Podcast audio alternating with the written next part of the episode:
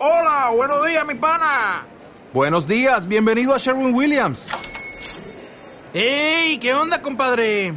¿Qué onda? Ya tengo lista la pintura que ordenaste en el ProPlus app. Con más de 6.000 representantes en nuestras tiendas listos para atenderte en tu idioma y beneficios para contratistas que encontrarás en aliadopro.com. En Sherwin Williams somos el aliado del PRO.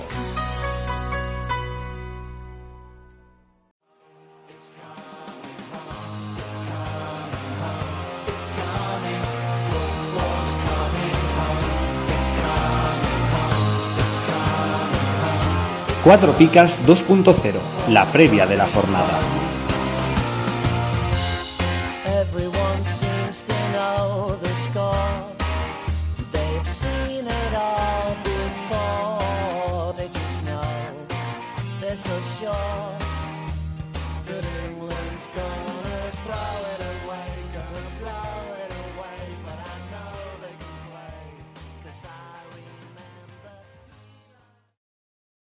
Muy buenas a todos, familia de Cuatro Picas. ¿Qué tal? ¿Cómo estáis? Última vez de este año en la que voy a presentar el programa, ya que, bueno, como estoy seguro sabéis, esta es la última jornada, la jornada número 38 de esta liga que ya nos deja para este año, nos deja unos meses de pausa para volver al año que viene cargada de acción como siempre. La verdad es que la jornada pasada se cerró la lucha por abajo, en mi opinión, ya que pocas posibilidades le veo yo al Girona para salvarse. Pero bueno, aún está viva la lucha por esa cuarta plaza, esas posiciones europeas, por lo que tendremos que estar atentos como equipos como Getafe, Sevilla, Valencia o Atleti salen a afrontar sus encuentros, ya que realmente se lo juegan todo a cara o cruz, la gloria o la derrota en un partido. De todo esto y mucho más os hablaré yo, ya que mi compañero Pau sigue de viaje en Japón, esta vez en sus múltiples peripecias, estuvo dando de comer a un ciervo con la boca. Sinceramente no sé si va a volver con alguna infección, pero yo por si acaso, hasta que no vea analíticas, no voy a acercar a él. Así que bueno, chicos, si, con si queréis quedaros un ratito más, os estaré hablando sobre las previas de esta jornada. Así que un saludo chicos y hasta ahora.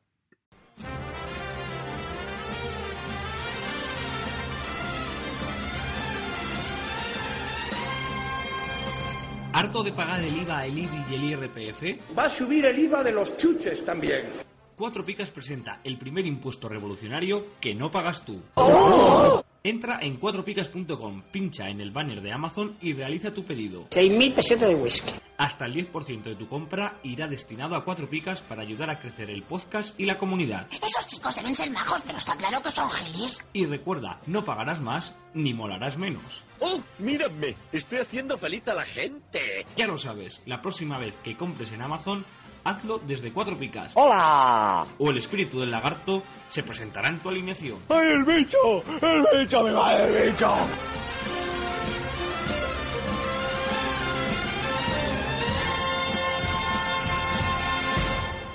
Y nada chicos, ya estoy de vuelta listo con las pilas cargadas para empezar con la actualidad de esta jornada número 38. El primer encuentro que se va a jugar enfrentará al Levante contra el Atlético de Madrid. Y como nos dice nuestro experto Eric Martín, es el último partido de Pedro López, que se despedirá tras ocho años en el equipo Granota. Hay muchísimas bajas en el equipo, entre ellas Jasón, que también se despedirá de la afición con la que ha estado esta temporada, ya que si no me equivoco, estará eh, el año que viene en la disciplina del equipo que ahora mismo está dirigido por Marcelino, el, el Valencia. Eh, también otra baja será Robert Pierre, además estará Antonio, Postigo, Bukchevich y Ducuré. Realmente están salvados y la única meta, entre comillas, es mejorar la clasificación. Pero viendo la enfermería que tienen, yo me conformaría con no tener ningún lesionado de larga duración. Así que bueno, Eric nos deja un once un poco extraño, nos, nos deja entre paréntesis miedo me da, ¿no? Porque con tanta baja, déjame contar, una, dos, tres, cuatro, cinco, seis, siete bajas, realmente el once que se saca es un poco de circunstancias. Pero bueno, contará con Oyer en portería, defensa con Pedro López, Cábaco, Bezo y Luna, medio del campo para Campaña, Bardi y Rochina, y arriba tendremos en bandas a Rosales y a Simón, y delantero será Rouget, Sorprende la no inclusión de Mayoral, en el que probablemente también sea su, su último encuentro en el Levante, ya que volverá de cesión al Real Madrid, y a partir de ahí no sé cuál será su futuro, aunque bien es cierto que no es ninguna institución en este equipo, ya que más sombras que luces realmente esta temporada para, para Borja Mayoral. Pero delante tendrá al Atlético de Madrid, el equipo de Álvaro Pipo, que nos habla de que es el partido de despedida de muchos jugadores. Realmente, tiene razón en esto, más de los que se esperaban. Esta semana se han confirmado las salidas de Grisman, Juanfran y Felipe, que estos tres se juntan a la que ya sabíamos de Godín. Además, es muy posible que salgan otros jugadores muy importantes. Hoy mismo, si no me equivoco, salía la noticia de que Rodri o Rodrigo, como queramos llamarle, eh, se irá por su cláusula de 80 millones, si no me equivoco, probablemente al Manchester City, que es un jugador que ha pedido expresamente Guardiola para, para su equipo, por lo que va a ser un verano muy movido para el Atlético de Madrid. Estaba leyendo también en la parte de incorporaciones que es posible que el Atlético de Madrid fiche a James. Me parecería un fichaje muy interesante, ya que a mí no es un jugador que me disguste y creo que lo podría hacer bastante bien si se le da, si se le da la ocasión. Aún así, el Atlético querrá despedir la temporada bien, con una victoria a domicilio, y para ello saldrán con los siguientes jugadores. Tendremos a Black en portería, defensa de cuatro, con Juanfran, Godín, Montoro y Felipe, cuatro en el medio del campo, como serán Tomás, Rodri, Coque y Lemar, y dos delanteros, como son Correa y Grisman. En el aspecto positivo, las no marchas, que será, por ejemplo, Morata, que hoy mismo ha confirmado que si vino al Atlético de Madrid es para quedarse, por lo que podemos tenerle fijo ya para la temporada que viene, salvo alguna bandada del mercado inesperada. El siguiente encuentro que comentaremos enfrenta al Valladolid contra el Valencia, y nuestro experto, Alberto Selvi, nos habla de que el Valladolid está matemáticamente salvado, que se han realizado dos entrenamientos en toda la semana, así que muy tranquilos, que las rotaciones están aseguradas y que el equipo tiene vacaciones pagadas a Ibiza por Ronaldo. Así que realmente nos deja una pregunta retórica. ¿Conviene alinear a alguien del Pucela? Pues en mi opinión, y probablemente también en la de Alberto, no merece alinear a nadie del Pucela. Más que nada porque no solo están ya de vacaciones, como nos indicaban la cantidad de entrenamientos y la salvación ya matemática, sino porque el Valencia viene jugándoselo todo y necesitan salir a fuego, a ganarlo todo. Por lo que realmente necesitan esos tres puntos como el aire que respiran. Pero bueno, el Valladolid va a salir con un once, ¿no? Que estará compuesto por Joel en portería, defensa de cuatro con Antoñito, Joaquín, Calero y Moy, cuatro más en el medio del campo, como serán Keco, Borja, Mitchell y Tony, y dos arriba, Unal y Verde. Pasando ya al equipo valencianista, André nos habla de que el Valencia, a última hora y por primera vez esta temporada, dio el sorpaso y se coló en la cuarta plaza. Y para certificarla, deberá ganar al Valladolid, un equipo que realmente no se juega nada. Así que, en mi opinión, el Valencia es el que mejor lo tiene para afianzarse en esa cuarta plaza, ¿no? Que le arrebató al Getafe en la jornada número 37. Para ello, contarán con muchos de sus efectivos, como, como son Jaume en portería, y en defensa tendremos a Gallá, Diacabí, Paulista y Piccini. Medio del campo de contención para Parejo y Coquelán, bandas para Guedes y Soler, y los dos delanteros que serán Rodrigo y Gameiro. Parece que Santi Mina no sea de la partida en este encuentro y se confiará en Gameiro para traer los goles al equipo valencianista. El siguiente encuentro, también muy disputado en mi opinión, es el Sevilla que se enfrenta frente a Atleti, ambos eh, de poder a poder para saber eh, quién ocupará esas posiciones europeas y en qué orden. Realmente importante para saber si se jugará previa o, o no.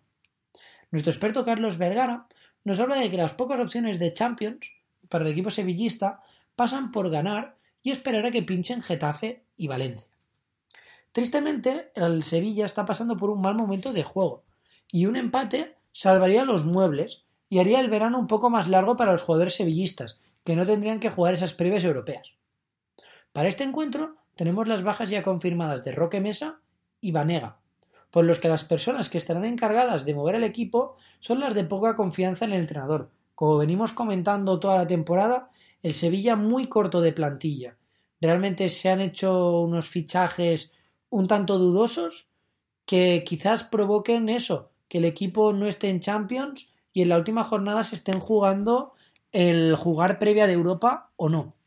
Aún así, los 11 que saldrán a ganar serán Backlick en portería y en defensa tendremos a Navas, Mercado, Sergi Gómez y Escudero. Más adelantados estarán Rock y Vázquez. También tendremos a Sarabia y Amadou. Probablemente será más bien Rock y Amadou en el medio y luego arriba Sarabia y Vázquez.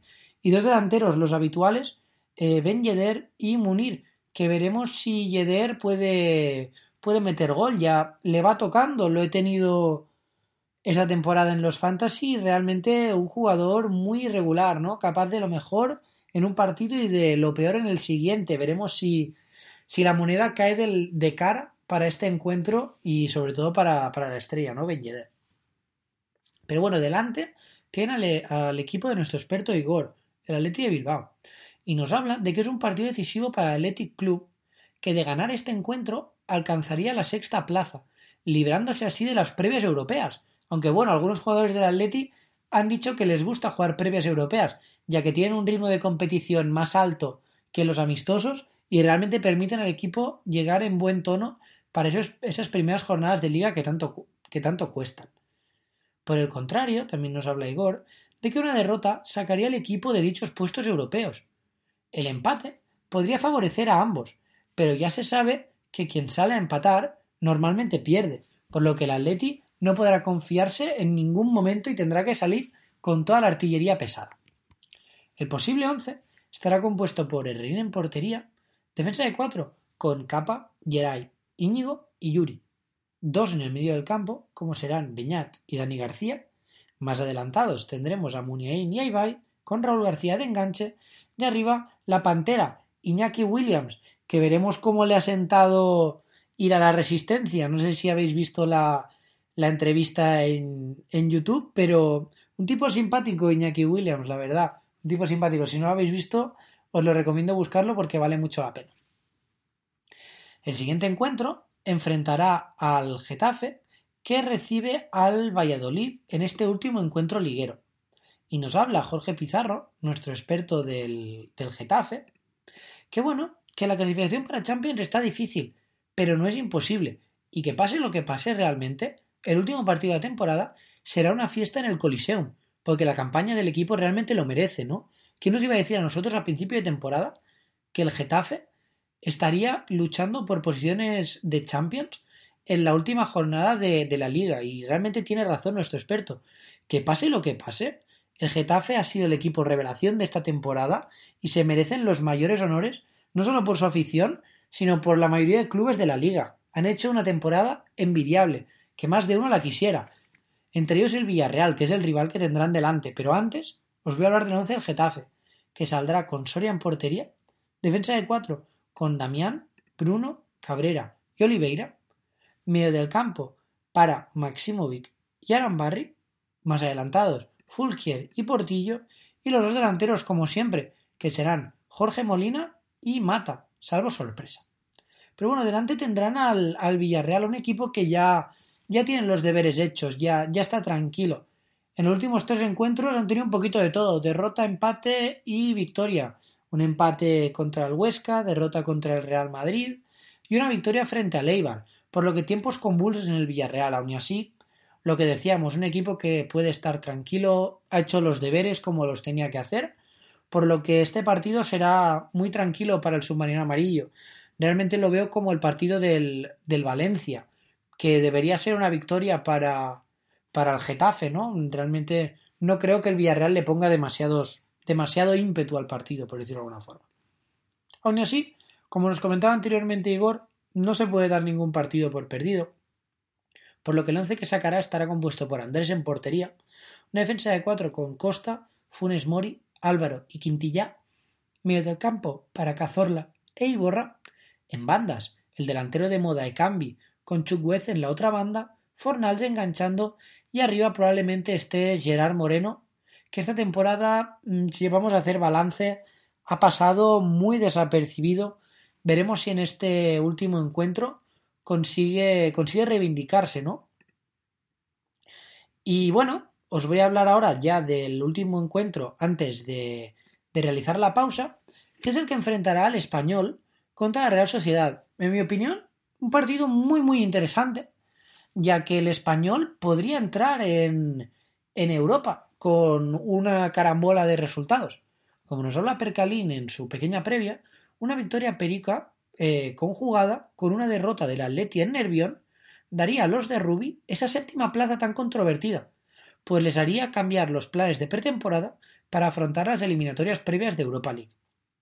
Realmente nuestro experto Percalín no tiene claro de decir hasta qué punto la situación es interesante. Y a priori, en vistas de que el español se lo está jugando todo, será el equipo habitual el que saldrá para enfrentarse a la Real Sociedad.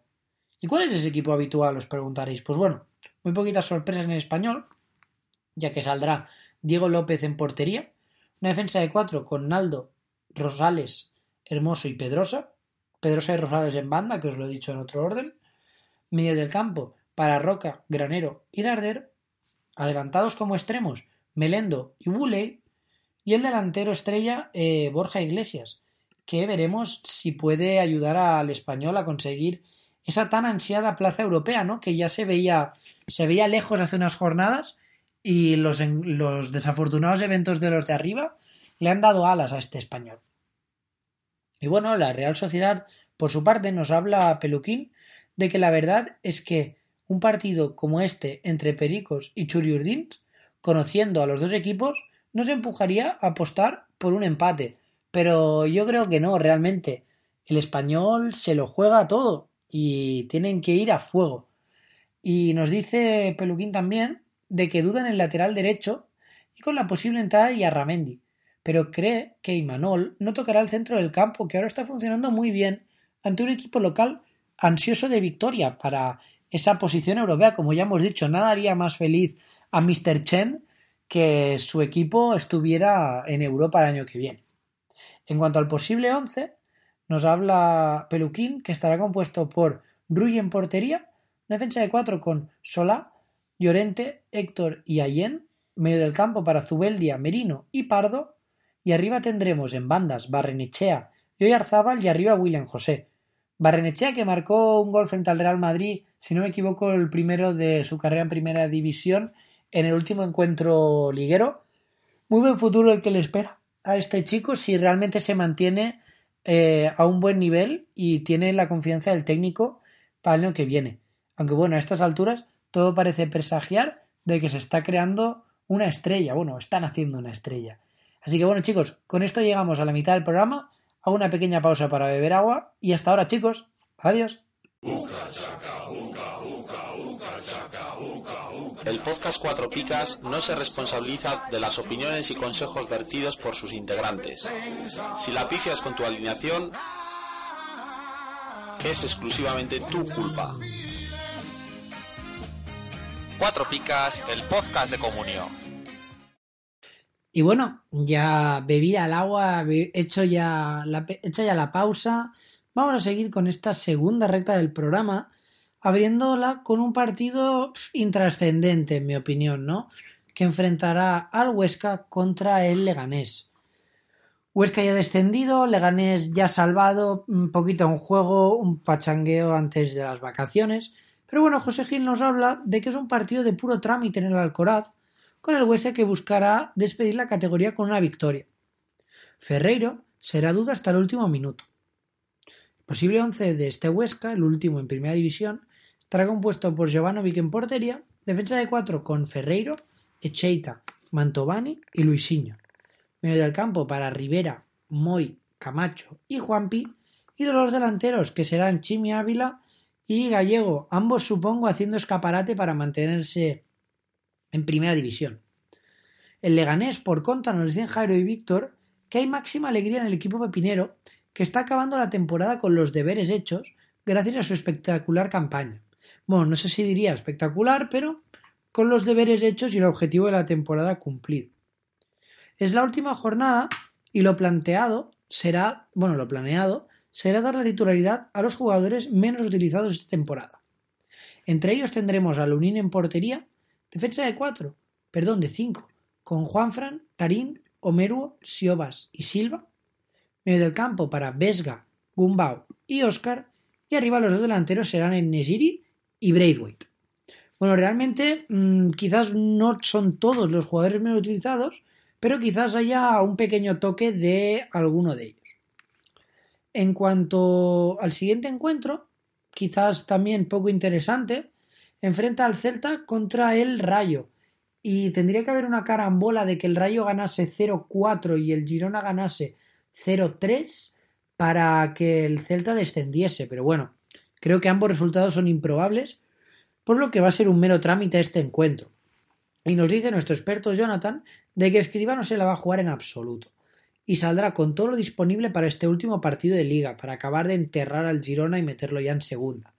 Posiblemente sea el último partido como celestes de tanto Lobotka como Maxi Gómez, que probablemente deje buen dinero en las arcas del equipo celtiña, que siempre irán bien para esos refuerzos.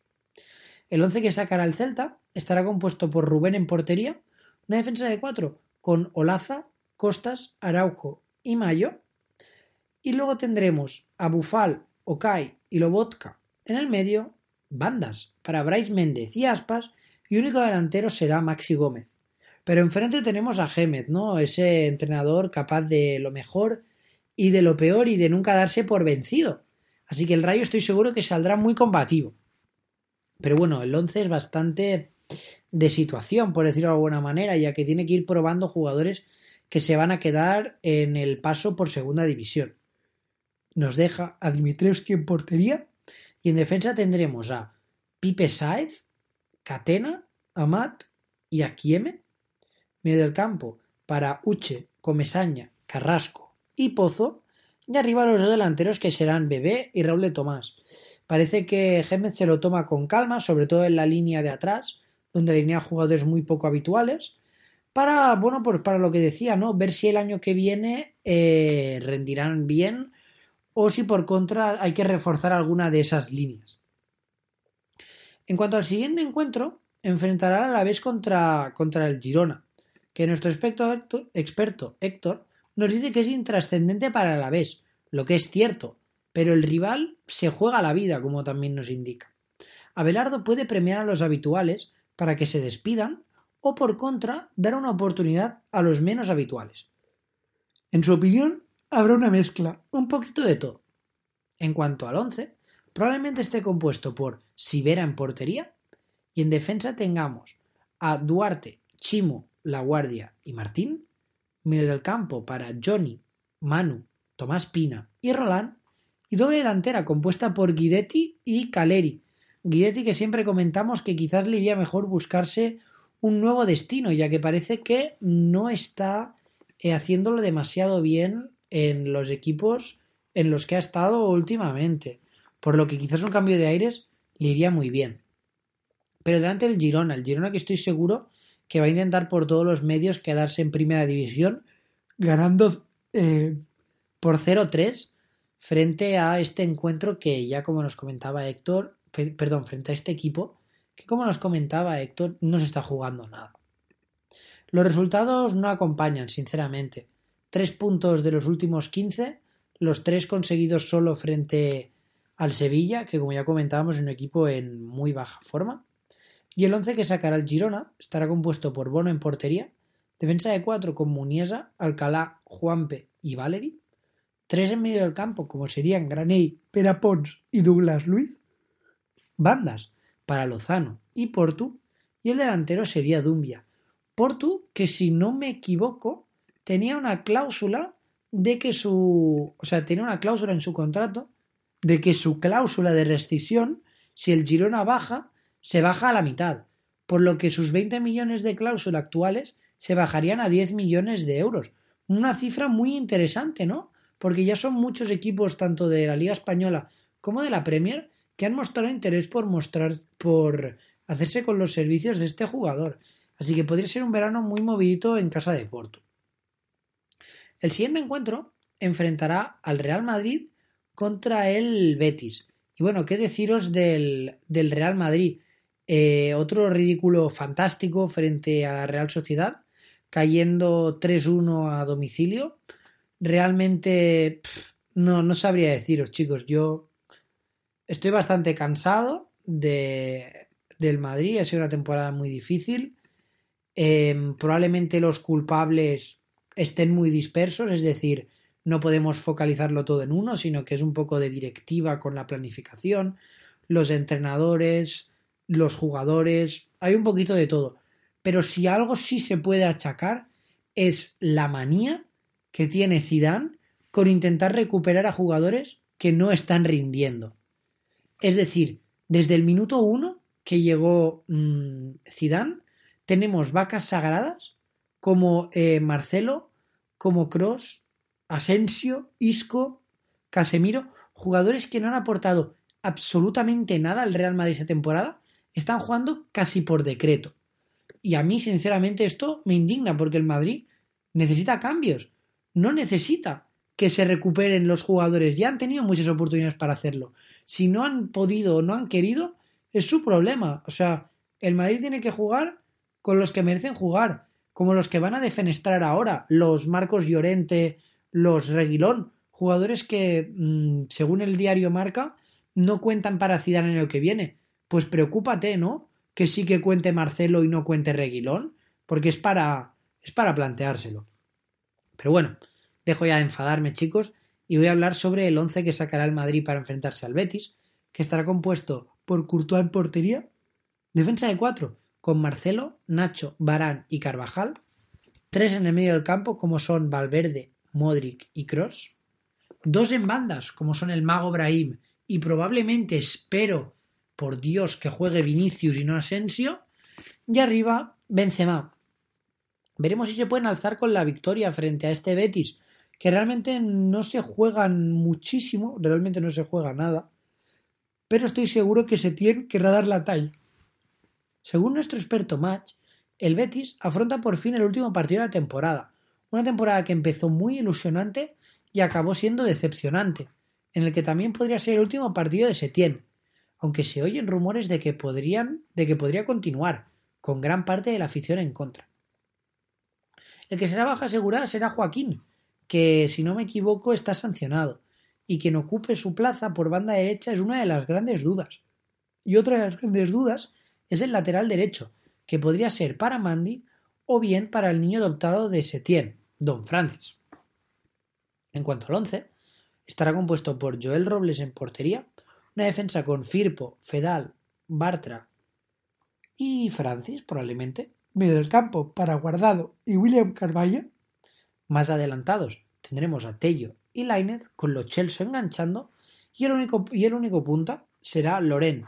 Parece que la confianza de, de se ha agotado hasta frente a su ex equipo, no saldrá de la partida. El último encuentro, el que cerrará esta liga, enfrentará a Leibar que juega contra el Barcelona. Será el domingo a las 4 y cuarto y Edu Wolse, el experto de Leibar, nos habla de que Leibar intentará ponerle la guinda al pastel de la salvación con una victoria ante el campeón de la presente temporada. Para ello, Mendilibar sabe que no podrá arriesgar con las rotaciones y de hacerse con los tres puntos tendrá que hacerlo con la plantilla buena. Esta plantilla buena, como nos deja Edu Walsh, estará compuesta por Dimitrovic en portería, defensa de cuatro con De Blasis, Ramis, Sergio y Cote, medio del campo para Pedro León, Jordán, Escalante y Cucurella, y arriba dos delanteros, como son Enric y Orellano.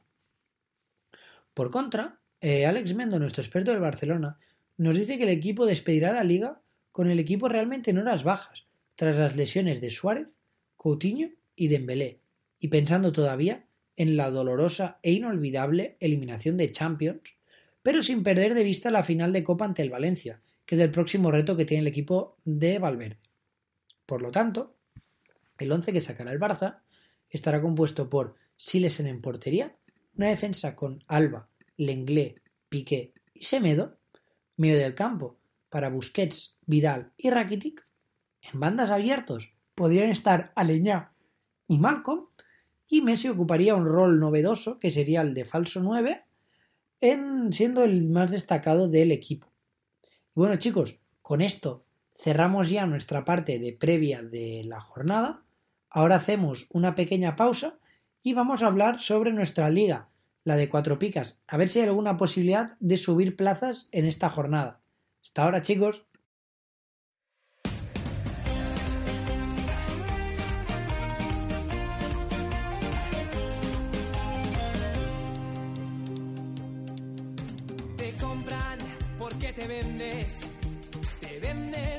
Porque te sobras, te pierdes porque hay camino.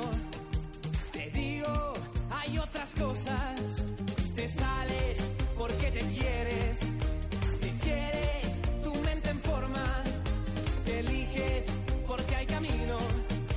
Te digo, hay otras cosas, la venda ya cayó. Y bueno chicos, ya listos para afrontar la actualidad de nuestra jornada fantasy en la Liga 4 Picas.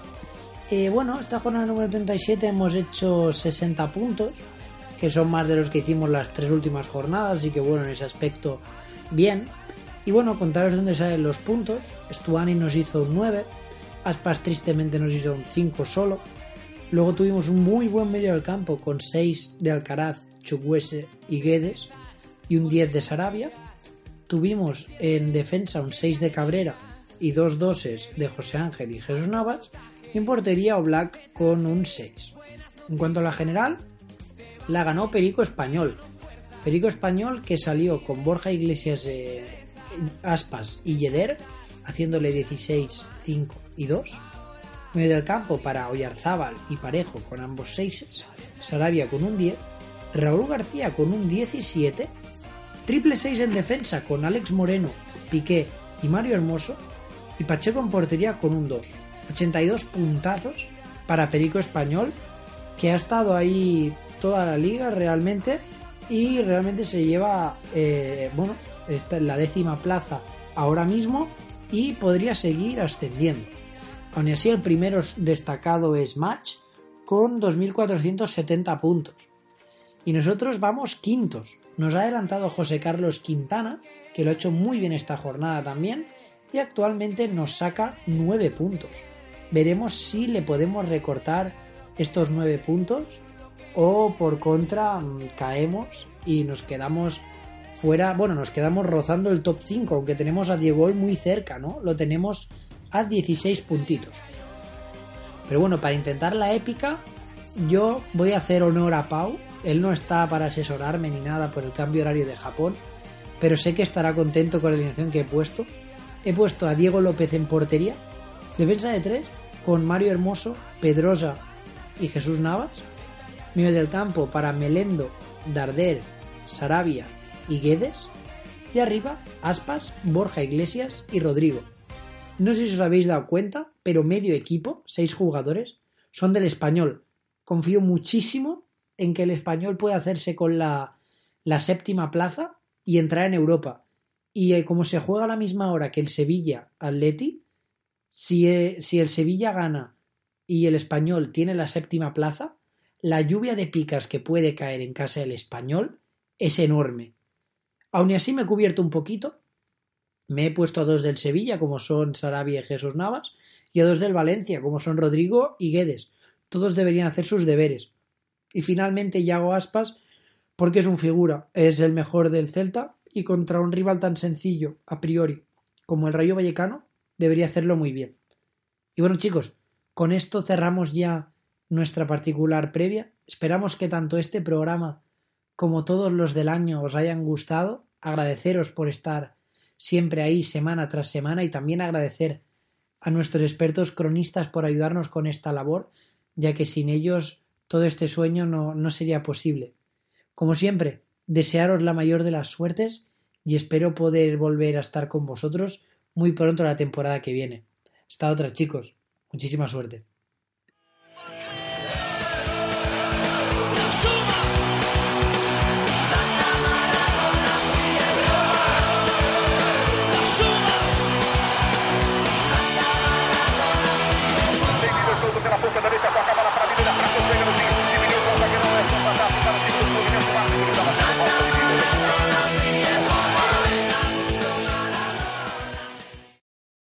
As a new Western Union customer, you can enjoy a $0 transfer fee on your first international online money transfer. Send money to your family and friends back home the fast, easy, and reliable way. Visit westernunion.com or download our app today to get started, and your first transfer fee is on us. FX gains apply, not available for credit cards and transfers to Cuba. Services offered by Western Union Financial Services Inc. and MLS 906983 or Western Union International Services LLC and MLS 906985.